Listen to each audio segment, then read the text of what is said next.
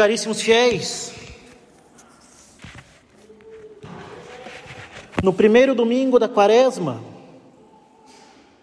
a Santa Romana Igreja, por meio da liturgia, nos levou ao deserto junto de Nosso Senhor. No domingo passado, nós fomos levados pela Santa Igreja até o alto do Monte Tabor, juntamente com Nosso Senhor. E nesse domingo, é perfeitamente sensato que nós nos questionemos para onde nosso Senhor nos conduz.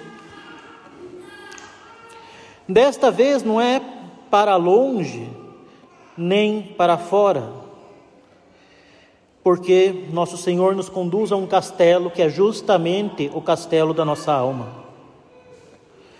Com efeito, meus caros, o Evangelho do primeiro domingo da quaresma diz que nosso Senhor foi conduzido ao deserto pelo Espírito Santo para nos mostrar que a vida espiritual consiste em um combate contra os três inimigos da nossa salvação, isto é, o mundo, a carne e o demônio. No deserto, nosso Senhor se retirou das vaidades do mundo, isto pela mortificação. Ele sofreu conosco para nos dar o exemplo da necessidade de se moderar as paixões, isto pela oração. Ele combateu o demônio e suas tentações. O primeiro domingo, portanto, sintetiza o combate espiritual que devemos travar especialmente nesse tempo favorável que é a Quaresma, pois nós bem sabemos o quanto somos negligentes nos, dois, nos demais tempos litúrgicos, e é este então o tempo favorável para que nós reordenemos a nossa vida para o céu, que nos dirijamos novamente nossos atos para Deus. O Evangelho do domingo passado, por sua vez, diz que nosso Senhor se transfigurou no Monte Tabor, diante de três dos seus discípulos, a fim de confirmá-los na esperança da ressurreição, quando mais tarde eles se tornariam testemunhas da paixão. Esta glória, meus caros, que se entrevê no Tabor pela carne luminosa de Cristo, será a recompensa final dos esforços da Quaresma. Pois mortificação não consiste em se privar dos bens sensíveis em troca de sofrimento puro e simples. Mas, a fim de que por este desapego possamos elevar mais facilmente nossa alma para os bens celestes, diante dos quais todos os bens terrestres parecem pequenos e toda privação leve? Como diz um autor espiritual, para a alma que vê o Criador, toda criatura parece pequena. Então, justamente, o objetivo da mortificação não é o masoquismo, mas, de fato, almejar bens superiores. Não obstante, São Pedro não compreendeu que a glória do Tabor não pertence a este mundo. De modo que é preciso descer da montanha ao invés de se instalar nela. E nestas semanas de deserto que nos faltam ainda, isto é, nestas semanas de combate espiritual, quantas quedas podem ocorrer por causa do desânimo ou da fraqueza? porque nos julgamos incapazes de superar os maus hábitos inveterados ou de nos desapegarmos de certos bens sensíveis. Cabe que nós nos perguntemos: será que ainda somos fiéis àquelas resoluções que nós tomamos no início da quaresma?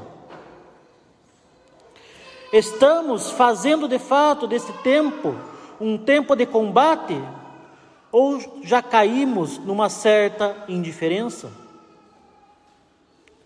Por acaso temos de fato praticado uma certa fuga do mundo? Ou o estamos frequentando tanto quanto o fazemos no resto do ano? Ou acaso estamos fazendo ainda pior? em função das mortificações que nos causam desgosto, desprazer e angústia?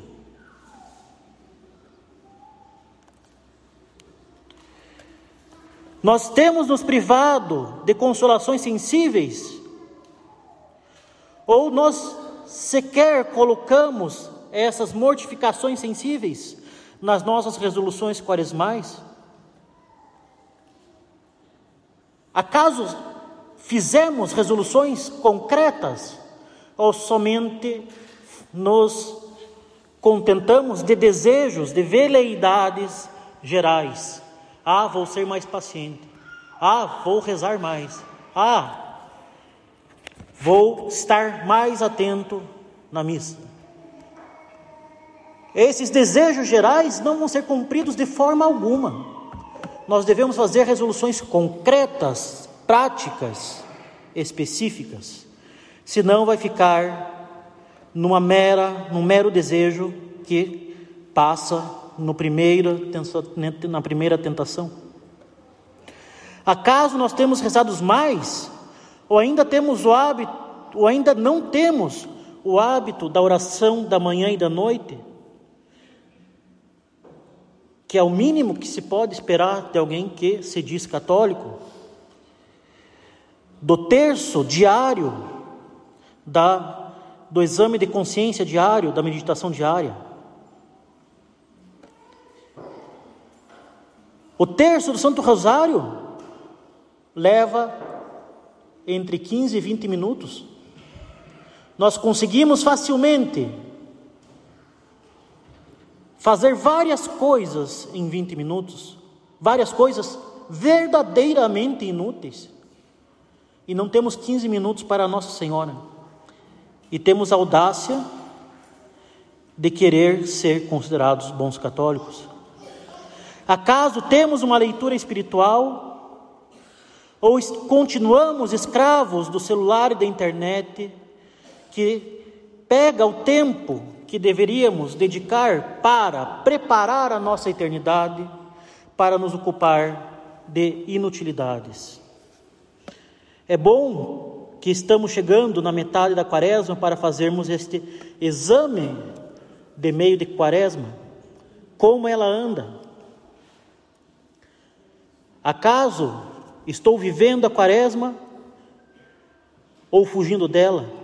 Acaso estou vivendo os propósitos ou me iludindo, esperando que a salvação vai cair de paraquedas quando ao menos esperar.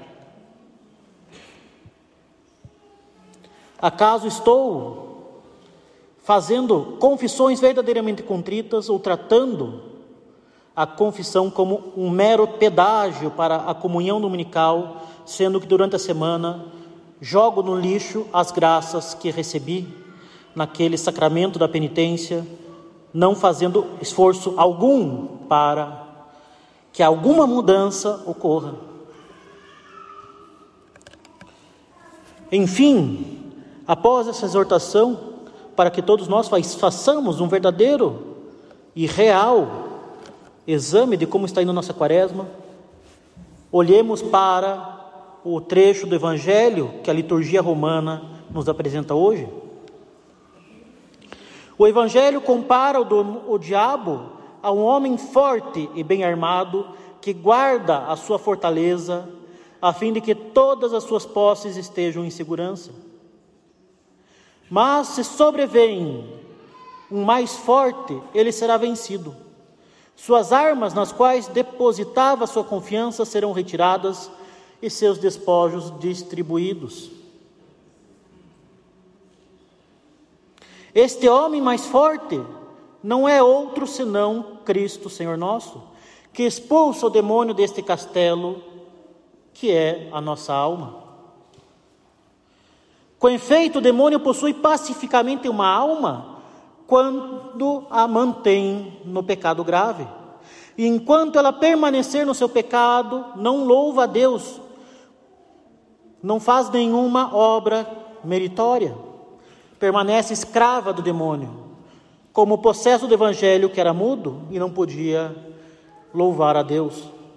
Basta, porém, a graça operar a liberação desta alma, para que ela retorne ao louvor de Deus, como mudo que começou a falar após a expulsão do demônio.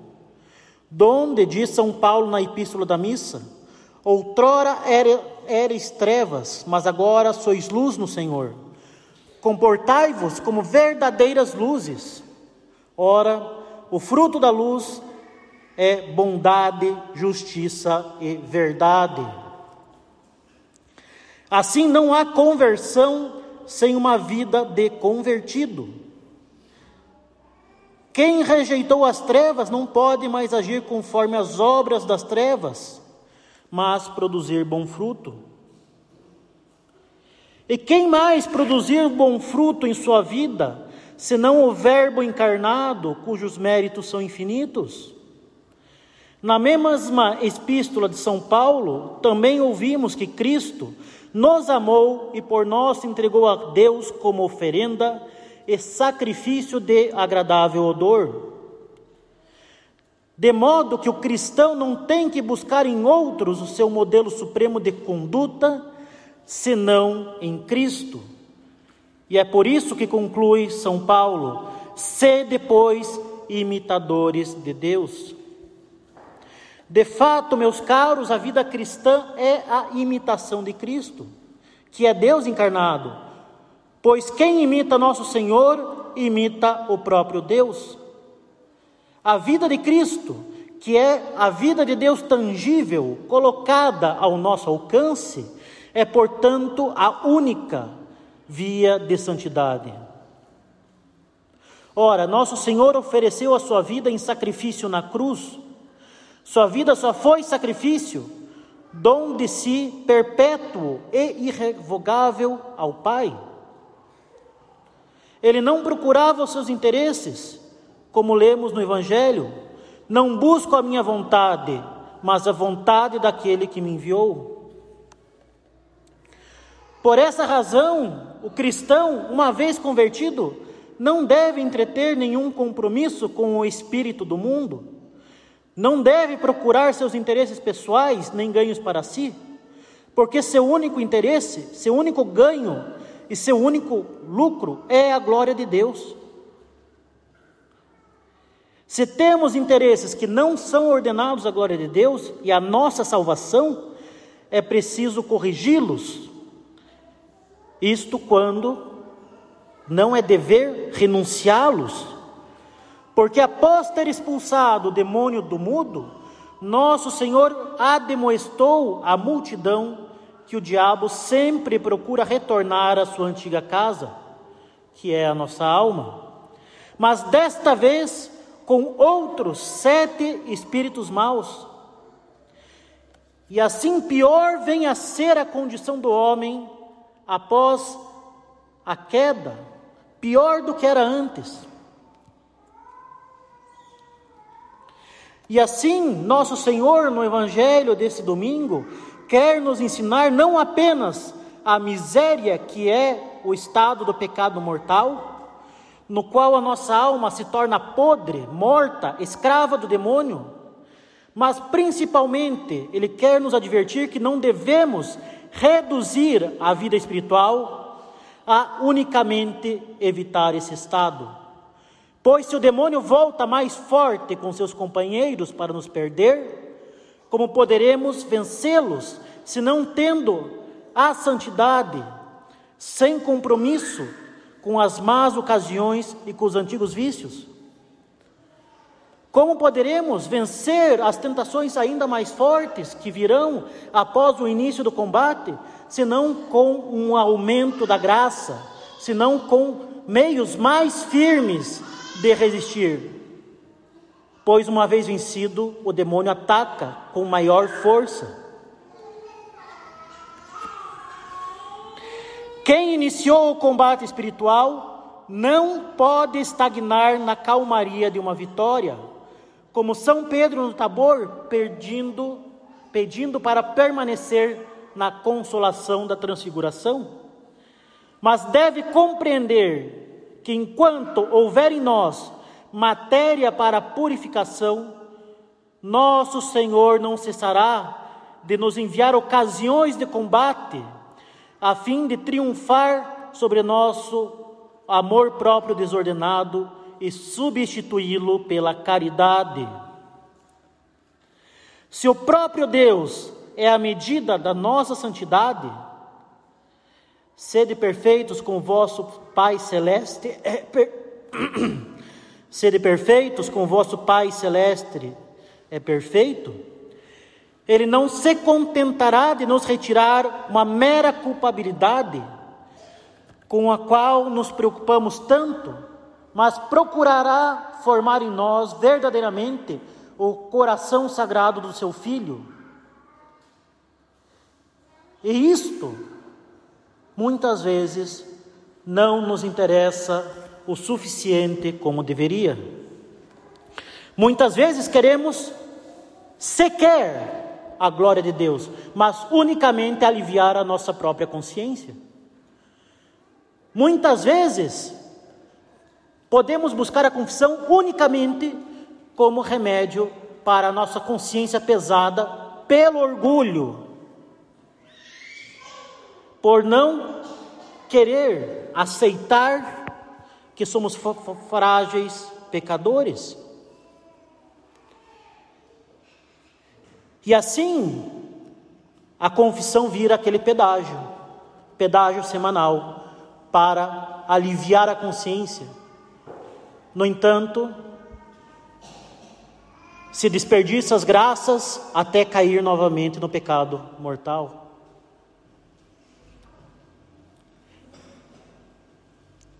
O que Deus quer com a graça que está a nosso dispor, na confissão e na comunhão, é justamente transformar a nossa alma, transfigurar a nossa alma, para que nós imitemos a Cristo, para que nós tenhamos em nós o coração manso e humilde de nosso Senhor, e que assim possamos verdadeiramente vencer os combates da vida espiritual e chegar ao céu. Por que nós não podemos jamais nos esquecer disso? Cada pecado mortal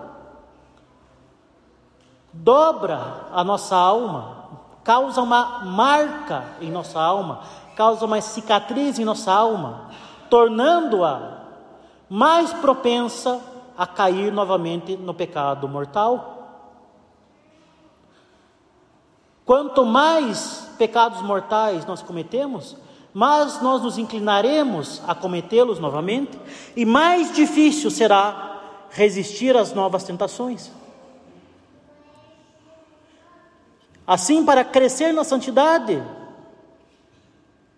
não basta aliviar a consciência, não basta receber a graça da confissão para jogar fora ela na primeira ocasião. É necessário verdadeiramente fazer um esforço para desentortar a nossa alma. Se esse esforço não é feito,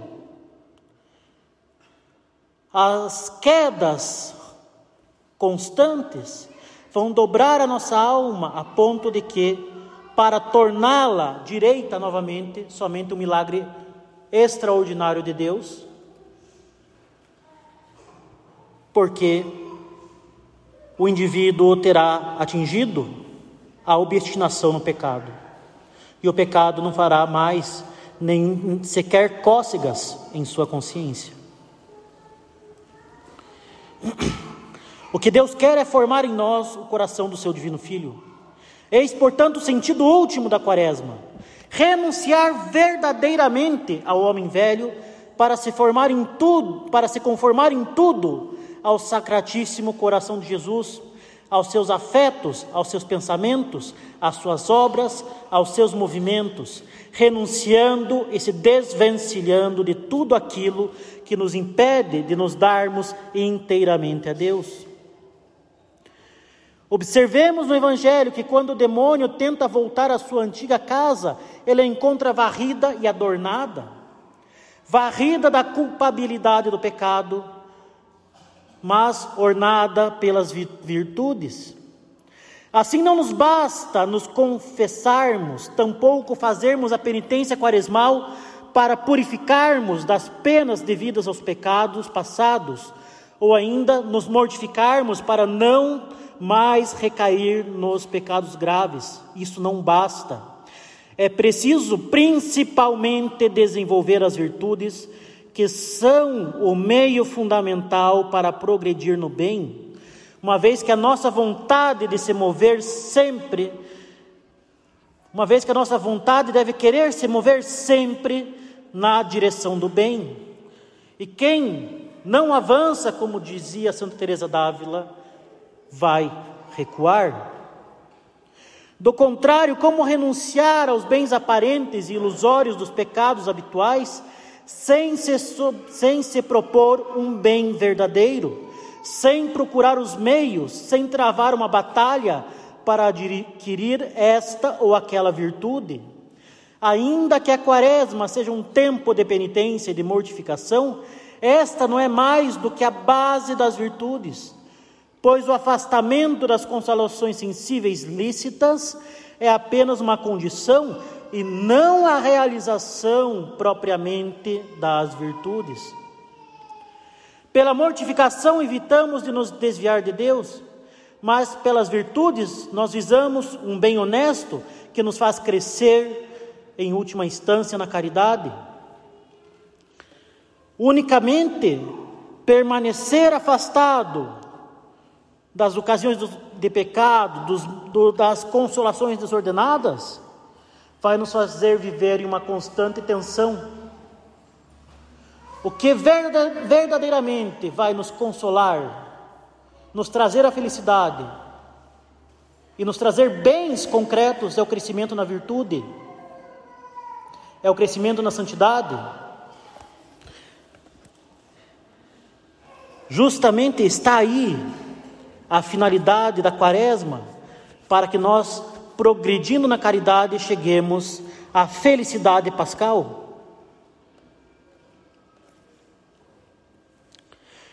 De forma que, quando São Paulo diz que devemos imitar a Deus, ele acrescenta: progredir na caridade. Quem se mortifica dá ocasião à prática das virtudes. Quem pratica as virtudes dá ocasião ao progresso da caridade. Quem progride na caridade se torna semelhante a Cristo. E este é o fim da vida espiritual, pois, como diz São João, Deus é caridade. Deus caritas est. Visto por este aspecto, meus caros, no que mais consiste a penitência e a mortificação, senão em se purificar ou se guardar de tudo aquilo que não é Cristo ou não nos conduz a Ele. De fato, nosso Senhor diz no Evangelho: quem não está comigo está contra mim, quem não recolhe comigo espalha. Em resumo, caríssimos, nossa alma é como um castelo, onde o Espírito Santo quer morar e reinar soberanamente.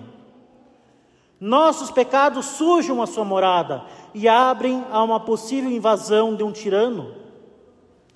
Nossos apegos são, são como os cavalos, como são como o cavalo de Troia, que nós queremos guardar dentro do castelo por ser belo, mesmo se o exército inimigo se encontra no interior.